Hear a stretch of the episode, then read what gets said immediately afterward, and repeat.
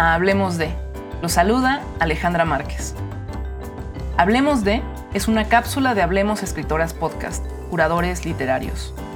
Hoy hablaremos sobre una autora clave para las letras latinoamericanas, Rosario Castellanos.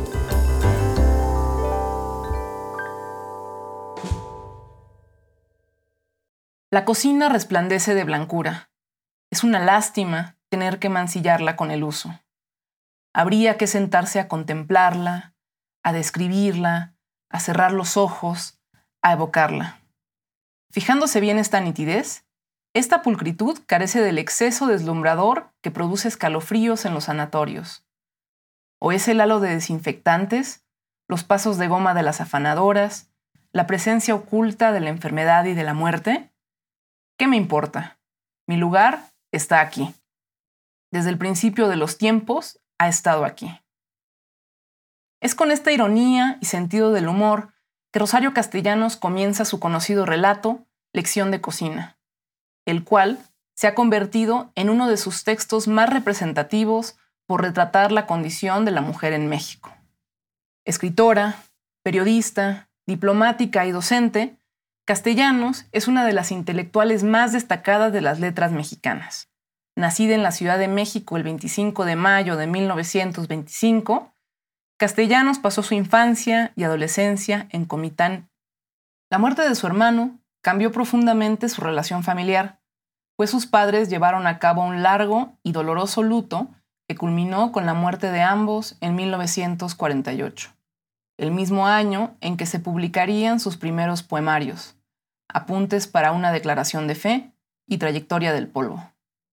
Tras emigrar a la Ciudad de México, en 1950 obtiene el título de maestra en filosofía por parte de la Universidad Nacional Autónoma de México, con la defensa de su tesis sobre cultura femenina.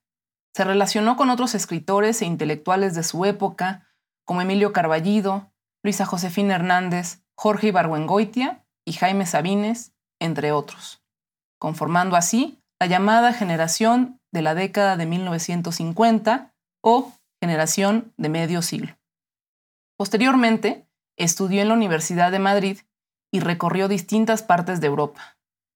Después de su regreso a México, volvió a Chiapas como parte de un proyecto de escritura y dirección de teatro itinerante, iniciativa del Instituto Nacional Indigenista.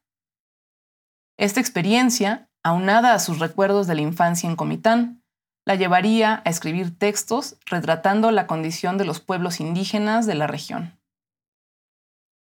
Esta etapa de su escritura se inaugura con su novela Balún Canán de 1957 y es seguida por los textos Ciudad Real de 1960 y Oficio de Tinieblas de 1963.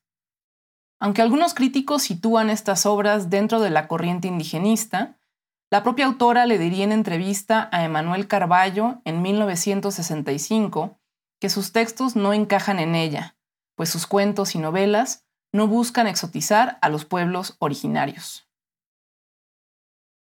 Considerada una de las primeras feministas en México, Castellanos expresó a través de diversos géneros su visión crítica en torno al lugar que la mujer ocupaba en la sociedad. A pesar de hacerle frente a la discriminación e infantilización de la mujer, la escritora se aproximó a estos temas muchas veces desde el sentido del humor, como en los cuatro relatos que componen Álbum de Familia de 1971. Al mismo tiempo, subrayó las aportaciones de otras mujeres a la historia, como en Mujer que sabe latín de 1973, donde no solo reflexiona sobre lo que significa ser mujer en una sociedad patriarcal, sino que también destaca a figuras como María Luisa Mendoza, Sor Juana Inés de la Cruz, Virginia Woolf, Simone Weil y Susan Sontag, entre otras. Su obra y su biografía estuvieron sumamente relacionadas, por lo cual, sobre todo en su obra poética, podemos observar un abandono del arquetipo de madre sumisa para narrar una maternidad compleja y difícil. Fue una destacada ensayista, escribiendo para distintos medios, especialmente para el periódico Excelsior, donde abordó el ya mencionado tema de la mujer, pero también el racismo y la política mexicana, siendo especialmente crítica de la matanza de Tlatelolco en 1968 y de la masacre del jueves de Corpus en 1971. Es importante destacar su labor docente, la cual desempeñó en la Facultad de Filosofía y Letras de la UNAM, así como de forma temporal en la Universidad de Wisconsin, la Universidad de Indiana y la Universidad Estatal de Colorado. Siguió su labor como catedrática en la Universidad Hebrea de Jerusalén durante su estadía en Israel como embajadora de México en ese país. Siempre al tanto de la vida social y política de México, continuó escribiendo su columna para Excelsior incluso a la distancia. En Hablemos Escritoras nos interesa siempre mirar al pasado, hacia nuestras madres literarias, para entender la importancia de su obra y de las puertas que abrieron para muchas de las autoras y críticas que buscamos resaltar con nuestro proyecto. Es por ello, por lo que no ha de sorprendernos que muchas de las escritoras con quienes hemos conversado citen a castellanos dentro de sus influencias literarias.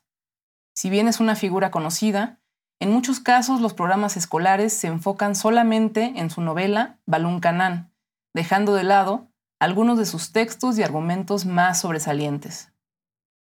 No obstante, su obra es mucho más diversa y sus posturas en torno al papel de la mujer son ahora, más que nunca, relevantes. En una sociedad en que cada vez más mujeres se rehusan, como lo hizo Castellanos, a limitarse al espacio doméstico y reclaman su lugar en la historia, su voz sigue siendo sumamente valiosa.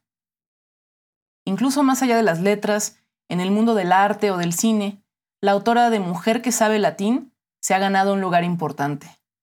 Un ejemplo de ello es la película Los Adioses de 2017, dirigida por Natalia Beristain. En su aportación para el nuevo libro Rompiendo de otras maneras, editado por Adriana Pacheco y disponible en nuestro shop escritoras, Maricruz Castro Ricalde aborda el concepto de Judith Butler sobre la performatividad de género de forma paralela en el largometraje de Beristain y en los mismos textos de castellanos. Y es que su análisis nos ayuda a entender cómo, la agencia de esta autora amplía las representaciones identitarias de las mujeres mexicanas de la segunda mitad del siglo XX. Castro Ricalde destaca no solo el importante trabajo de las cineastas que continúan abriéndose camino, como lo hizo Castellanos, en un mundo patriarcal, sino que también nos recuerda la vigencia de la escritora mexicana. Rosario Castellanos falleció en Tel Aviv el 7 de agosto de 1974 tras sufrir una descarga eléctrica por tocar una lámpara.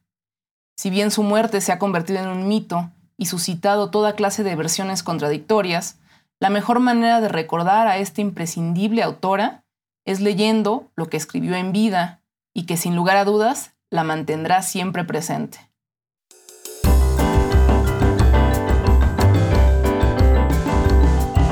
Esto fue Hablemos de una cápsula informativa de Hablemos Escritoras Podcast, curadores literarios. Yo soy Alejandra Márquez.